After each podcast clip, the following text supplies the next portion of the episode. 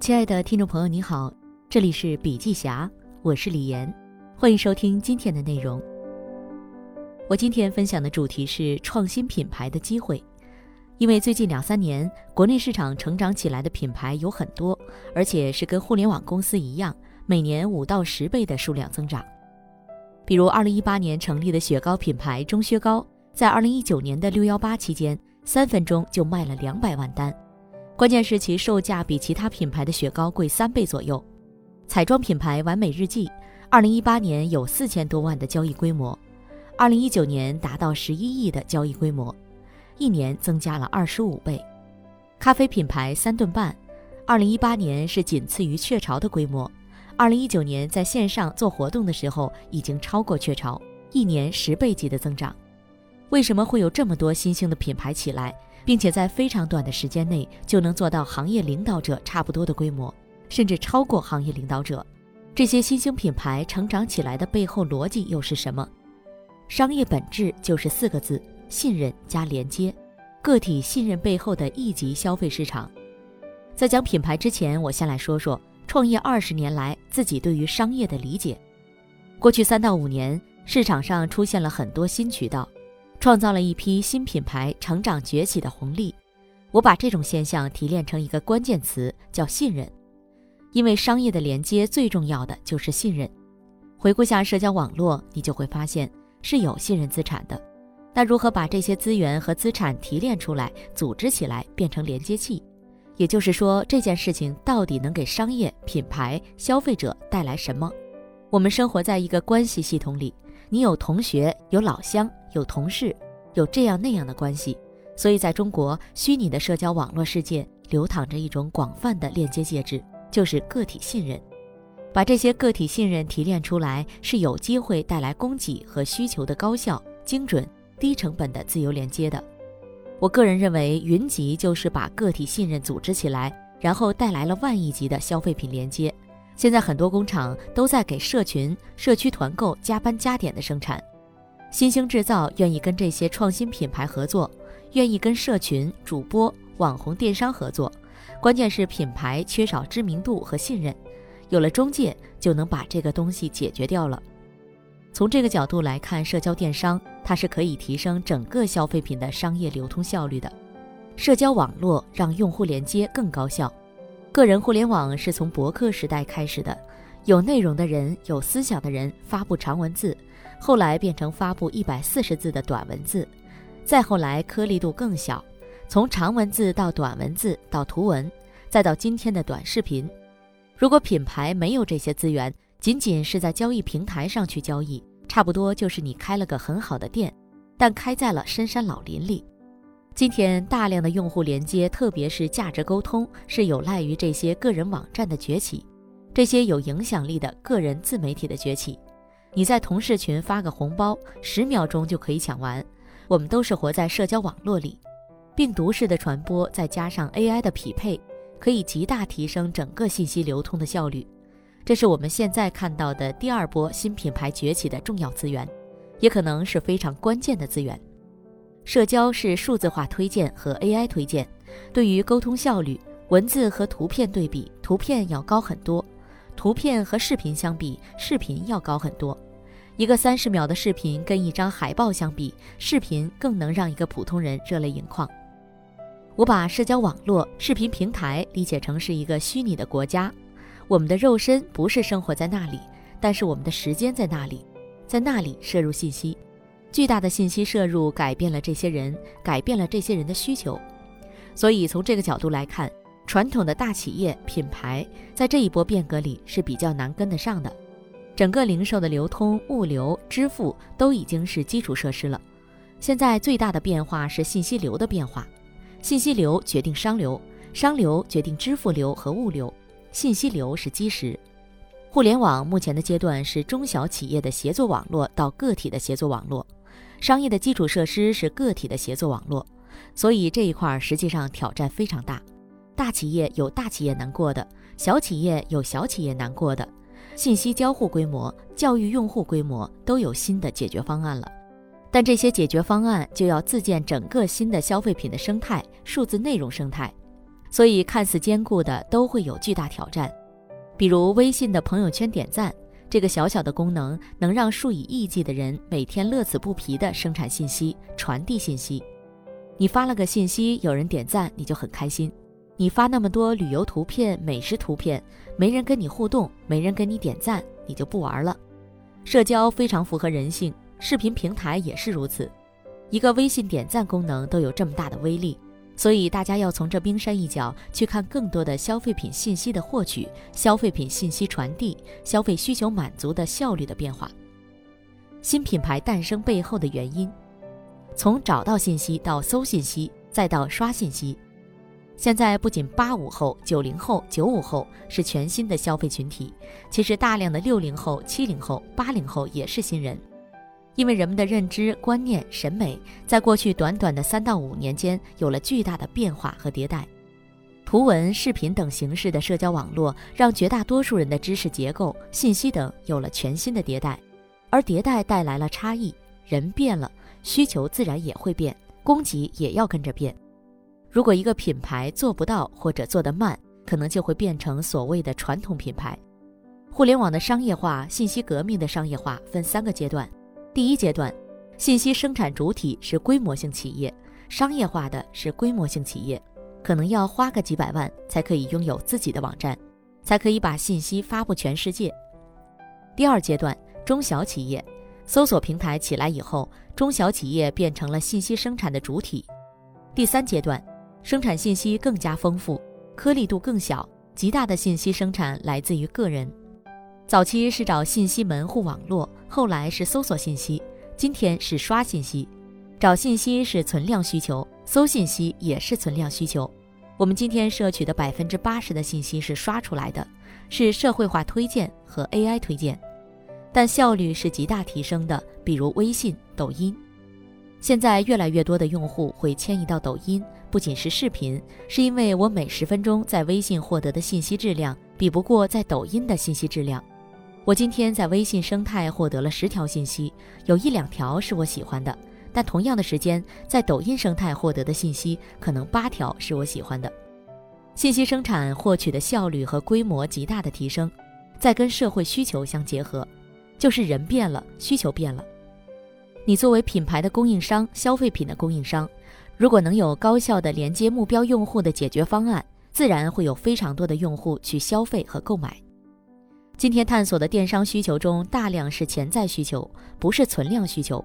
所以在这么大的社会需求的变化规模的前提下，在整个信息获取方式、信息交互方式发生巨大变化的情况下，就产生了这样的土壤，去产生越来越多的新品牌。我个人的观点是，大部分的家庭日用消费品都有机会重新做一遍。主流电商存在的两大黑洞。对于现今电商的理解，我大概有三个脉络。第一脉络，主流电商还是以搜索为主，辅以 AI 推荐。第二脉络来自于社会化推荐加 AI 推荐，叫社交电商。第三脉络，我觉得才刚刚开始，有很大的机会，就是游戏跟商业零售的结合，电商的游戏化。我个人认为，当下的主流电商有两大黑洞：交互价值和沟通价值。第一，交互价值的黑洞化。过去的零售渠道分销是个金字塔结构，有非常多的品牌，有非常多的代理商，有非常多的零售终端，效率没那么高，但是解决了上亿人的商业活动。从二零零三年淘宝成立，渠道就在黑洞化，越来越多的渠道被吸收掉了，传统渠道被破坏了，所有的线下增量逐步消失，没有增量，存量在不停的减少和消失。第二，沟通价值的黑洞化。过去媒介有很多，如电台、电视台、杂志等等，他们会去跟用户沟通产品价值，进行营销和传播。但现在媒介渠道也在慢慢黑洞化。主流电商的代表公司有两家：阿里巴巴和京东。阿里早些年投资微博、虾米音乐，收购优酷、土豆，做淘客产品，打通了所有流量渠道。这些流量黑洞占据了购物眼球。占据了购物时间，然后再跟高效的交易系统结合起来，营和销就变成了一体化。而在线下，营和销是泾渭分明的，比如百货商场、超市、便利店的渠道，渠道就是渠道，广告就是广告。但在阿里生态里就不存在这样的泾渭分明，让天下没有难做的生意，就是营销一体化。电商平台一开始就不是主流商家来开店，而且主流品牌也不太愿意来，怎么办呢？那就造浪，把资源集中起来，推淘品牌，推天猫原创。后来主流品牌才慢慢都过来，然后再鼓励大家去做新品牌，做新产品。平台不培养既得利益者。在我看来，内容平台、视频平台也是一样，六个月之内必须要有新人起来，要有新的后浪起来，否则前浪会变成既得利益者，平台会失去活力，这时候老品牌就没得安稳了。要么你做新品牌，要么你被新品牌干掉。你要持续投入，持续盯着顾客需求去满足顾客需求。简单来说，我对传统电商的理解就是从赢是一波，销是一波。变成赢是个黑洞，销是个黑洞，最后营销还勾结到一起了。新品牌的另类机会，让虚拟世界和现实世界产生联系。电影《头号玩家》描述的现实世界很糟糕，人类大部分时间活在虚拟世界里。我们从这儿能不能得到一些启发？从上下游企业来看，阿里和腾讯这样的企业在追求什么？其实是在追求更高效的协作。包括今天的产业互联网、消费互联网，也是在不断的提升效率，让代理商、零售商、线下数以万计的人转型。比如扫下桌子上的二维码就可以直接点菜，收银员的工作就消失了。效率的提升让人们有了大量的空余时间，然后像网易、腾讯这样的公司承接了空下来的时间，让人们来玩游戏。头号玩家里的现实世界很糟糕，肯定不是我们想要的。但这个世界有多少不美好，就有多少创业机会。创造一个既能够承载人的空闲时间，又能让物理世界变得更好的商业模式，可能是下一波创业者的机会。机会的需求都是机会。如果游戏能让物理世界变得更美好，这可能是我们蛮期待的东西。比如你在蚂蚁森林中收集绿色能量，种下一棵树，蚂蚁金服就会在现实中种下一棵树。为什么你在虚拟世界的动作不能够跟现实世界产生关联？我觉得这是非常具有创新的探索。拼多多说自己是 Costco 加迪士尼，迪士尼是娱乐，其实就是游戏。这家公司把游戏跟商业结合，比如拼、砍等动作，让千千万万的用户帮他做信息的搬运工。如果我们能够有好的产品，让用户付出时间、付出钱，还能完成你的目标，这样的交易流通是不是很有趣？未来我们要的就是虚拟世界的快感，以及对现实世界改造有帮助的事情。今天活得好的企业都在追求创新、追求差异化、追求价值，而不是追求绝对低成本。社交占据了信息百分之九十的供给，使得新品牌拥有了很多机会。线上养鸡，线下收蛋。我想讲讲云集的虚拟养鸡模式。云集有个农场。用户在平台上购物就可以获得饲料，去我们的虚拟养鸡场养鸡、喂鸡，还可以买鸡的防疫用品等等。养完之后，等虚拟鸡生出鸡蛋，就会变成物理世界的鸡蛋了。这就能够帮助一些欠发达地区的养鸡场做好鸡蛋的流通。我们还会激励用户的消费行为，比如买东西给鸡饲料，以及可以偷鸡蛋保护自己的鸡舍。这时，用户对他获得的那个鸡蛋是格外珍惜的，这样鸡蛋的营销就完成了，而且是潜移默化的，还给别人带来了乐趣。很多现实场景都是可以往这个方向设计的。鸡蛋其实是有保质期的，日本人规定产蛋到吃掉必须要在十五天内，中国鸡蛋的保鲜期是四十五天，但实际在温度变化下这是有问题的。云集现在做的事儿是先下单后下蛋。每一颗鸡蛋打上鸡妈妈的产蛋日期，打上保鲜期。大家平常买鸡蛋很少会注意这个，也不知道新鲜不新鲜。但我们做到了，规模性效应也让整个行业标准发生了变化。总结起来，创新品牌的两大关键机会是：第一，信息革命。如果把人以三年为单位，换观念、换认知，所有人的差异都是来自摄入的结构化信息带来的差异。第二，信息发布的效率、回收的效率变了。你要发布的信息是不是能够快速的传递给用户？能不能跟用户形成互动，这是非常大的机会。大部分创业者的资源都是有限的，但如果你觉得未来有兴趣或者有志于去创造一些新的服务品牌、新的消费品牌的话，机会永远在的。那些看似坚固的都将灰飞烟灭。创业二十年的一些思考：尊重规则而不是埋怨规则。云集被罚过九百五十八万，这是我们交的一笔学费。二零一六年春节，我们被立案了。因为涉嫌传销被监管部门调查，最终以九百五十八万的罚款画上了句号。这个事情当时媒体报道的很多，给我们带来了很大的压力。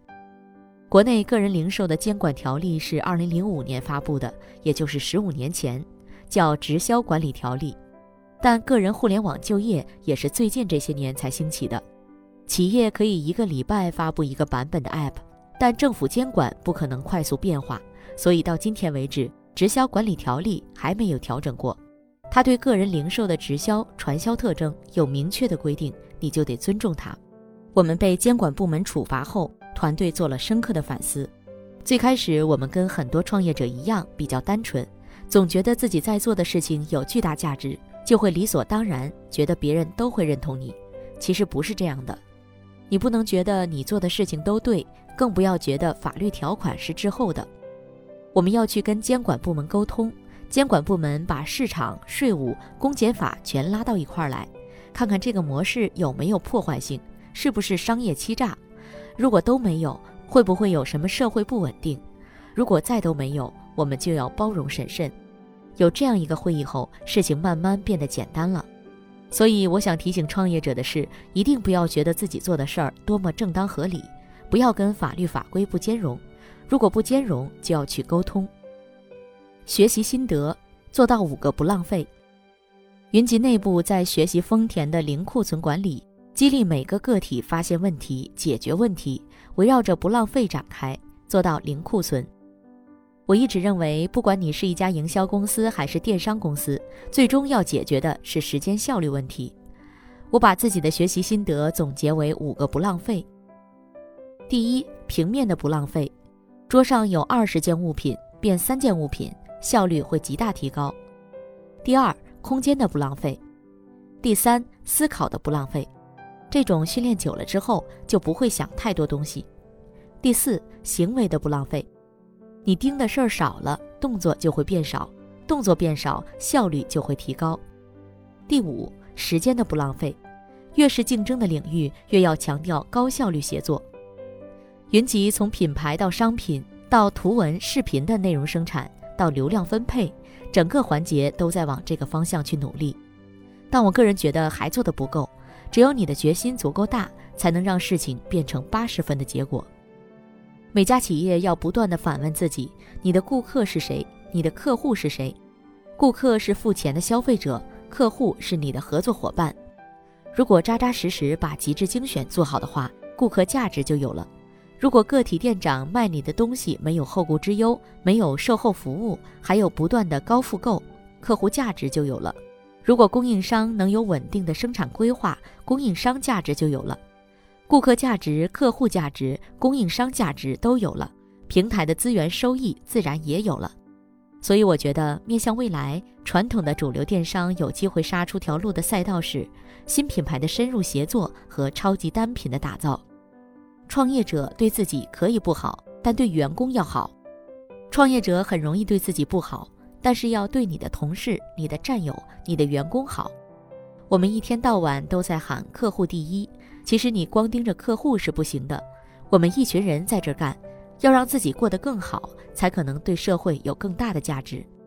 所以回过头来扪心自问：企业发展的好，他们会离开；企业发展的不好，他们更会离开。怎么对待员工是各行各业都要好好思考的问题。你要做一项事业，交付给社会的产品和组织的产品，可能组织产品更重要。组织是个产品，这个产品没做好，你想交付给社会的产品都是空的。回到我个人，我创业二十年，赶上了一些机会，但自身也有很多问题和缺点，犯过很多错误。但我有我的立身之本，就是八个字。正直利他，简单专注。正直就是修理自己，自省反思；大学里说，格物致知修身。但我接触的绝大部分的高管、创业者都非常缺乏自我反思的意识。我过去一段时间也是这样，比较膨胀，反思不够。但最大的力量来自于反思，完善自我，才能成就他人。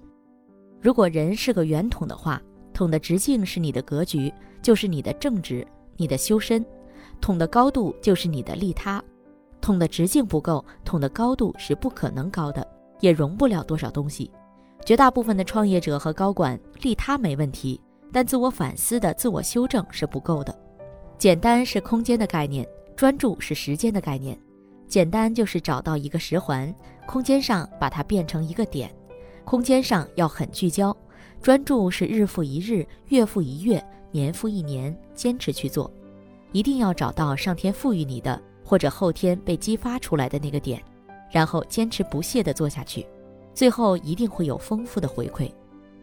正直利他是做人的道理，简单专注是做事儿的道理。如果做人的道理搞清楚，做事儿也够简单专注，还是能给这个世界创造价值的。人有灵魂，企业也要有灵魂。每个人追求的幸福是大部分普通人的目标，而追求更多人的幸福就是经营公司的目的。